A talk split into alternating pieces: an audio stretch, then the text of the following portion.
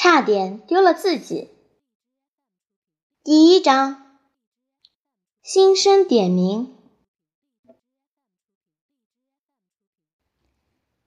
杰伊·格瑞森已经十二岁了，按理说，开学日对他来说应该没什么大不了的。但是，当他转过街角，看见那一长排建筑物，他还是得强迫自己继续朝着学校前进。在九月的这个星期二早上，杰伊知道自己为什么这么紧张，因为他刚搬到这个小镇。今天第一天进入学校，而他哥哥今天生病待在家里，所以整所学校他半个人也不认识。他必须独自一人面对六年级开学的第一天。杰伊的妈妈本来要陪他一起到学校报道，但是他拒绝了。妈，我又不是小小孩。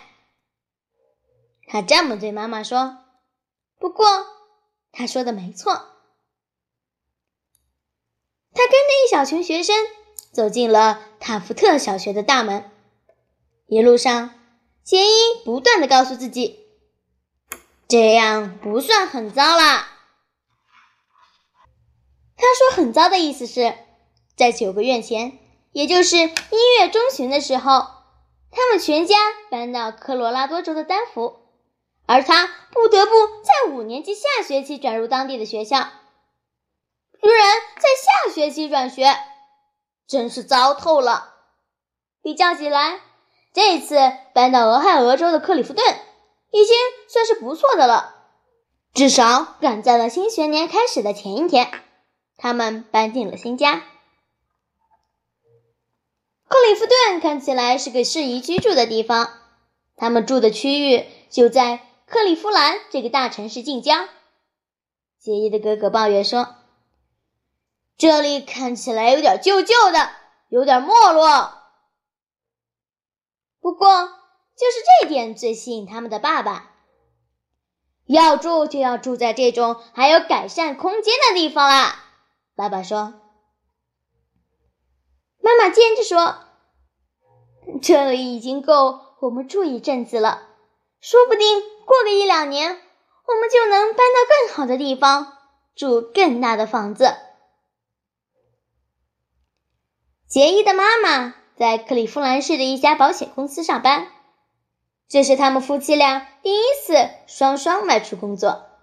以前，妈妈只在孩子们上课的时间做兼职，但从今年开始，他们都开始做全职工作了。对格瑞森两兄弟来说，放学回家没人看管，是第一次不一样的体验。不过，他们已经说好，两兄弟要一起回家，而爸妈会在晚餐时间回来。爸妈的办公室离家只需要十五分钟的车程。只要一家人晚上能聚在同一个屋檐下，杰伊就不在乎住在哪里。再说。这个新地方看起来也不差，新学校看起来也不错。昨天下午，他们开车经过那里时，杰伊发现卡夫特小学距离他们家只有三条街，这一点让他很高兴，因为这就意味着他们上学和放学都不必排队等校车了，只要动动双腿就行了。在这个九月的凉爽早晨。杰伊从家门口走到校门口，只用了十二分钟。走过学校大门，杰伊开始找自己的教室。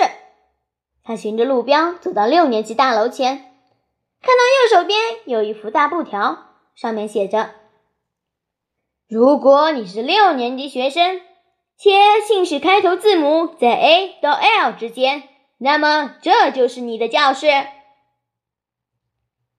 另外还有另一节教室，那是给姓氏开头字母在 M 到 Z 之间的学生准备的。教室里的桌子上贴了姓名条，杰伊很容易就找到了自己的名字。